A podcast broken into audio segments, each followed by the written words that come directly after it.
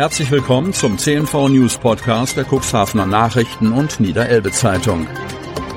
In einer täglichen Zusammenfassung erhalten Sie von Montag bis Samstag die wichtigsten Nachrichten in einem kompakten Format von sechs bis acht Minuten Länge. Am Mikrofon Dieter Büge. Dienstag, 28.03.2023. Neue Fährlinie zwischen Cuxhaven und Norwegen wecken Erinnerungen. Cuxhaven. Die Reederei Holland Norway Lines, kurz HNL, wird vorübergehend ihre Norwegen-Fährverbindung von Emshaven nach Cuxhaven verlegen. Zunächst soll die Fähre ab Mitte April zwischen Cuxhaven und Christiansand in Norwegen pendeln. Das teilte die Reederei mit. Man habe in den vergangenen Wochen intensiv nach alternativen Häfen gesucht, die Reisenden Regelmäßigkeit und Berechenbarkeit bieten und damit wieder Abfahrten garantieren, berichtete HNL. Die Romantika wird daher nach Cuxhaven kommen und voraussichtlich am Stäubenhöft in Cuxhaven festmachen. Genauere Informationen seitens des Hafenbetreibers Niedersachsen Ports gibt es allerdings noch nicht. Doch bei einem Cuxhavener weckt die vorübergehende Fährverbindung nach Norwegen Erinnerungen. Horst Koperschmidt war damals sogar selbst an der Abfertigung der Venus beteiligt, die von 1979 bis 1981 von Cuxhaven nach Bergen im Einsatz war. Er weiß noch genau, wann welches Schiff nach Norwegen aufgebrochen ist und wie viele Gäste transportiert wurden. Der Fährverkehr Cuxhaven-Norwegen begann 1968 vom Sträubenhöft mit dem Fährschiff Leda. Sie gehörte zur Reederei Bergenlein. Von Juni bis September wurden 15 Reisen insgesamt 3650 Passagiere von und nach Stavanger und Bergen befördert. Vom 11. August 1969 bis zum 1. Juli 1970 wurde der Linienverkehr auch mit der Viking Fjord vom Fährhafen aus sichergestellt. Auf 90 Reisen wurden insgesamt 11.745 Passagiere befördert. Ein weiteres Schiff, der Bergenlein, die Jupiter, fuhr ebenfalls 1969 vom Stolbenhöft. Sie beförderte insgesamt 4900 Passagiere, berichtet Hobbyhistoriker Koperschmidt, der diese Zahlen über die Jahre zusammengetragen hat. Von Mai 1972 bis August 1981 wurde der Fährverkehr dann wieder im Cuxhavener Fährhafen abgewickelt. Das Fährschiff Venus fuhr zusammen mit ihrem Schwesterschiff Jupiter im Wechsel bis 1978. Im Anschluss wurde der Dienst nur noch mit der Venus ausgeführt.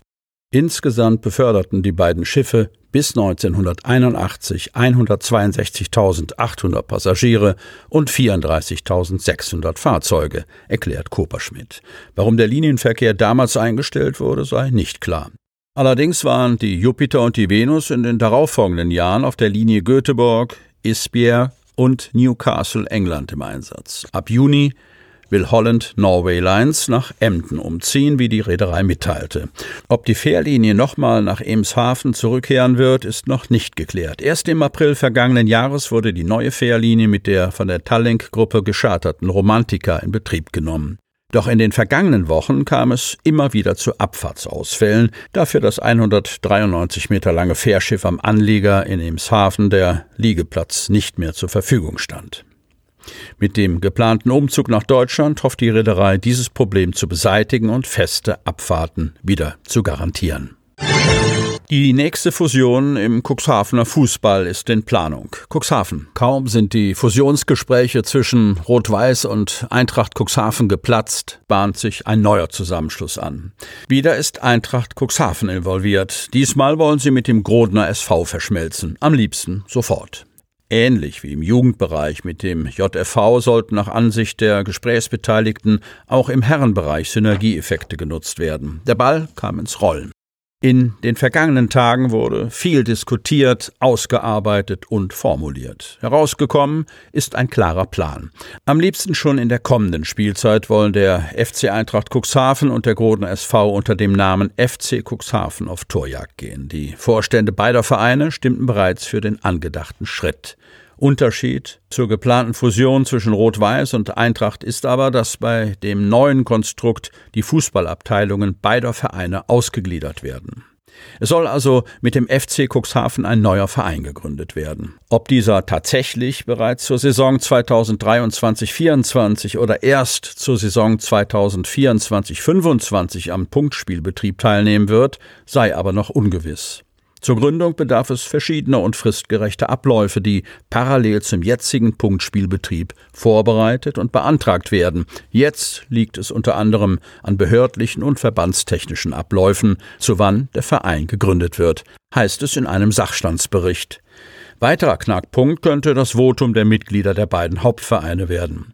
Sowohl die Mitglieder des Grodner SV als auch die des FC Eintracht Cuxhaven müssen über diese Fusion auf Art einer Spaltung abstimmen. Das soll noch im April geschehen.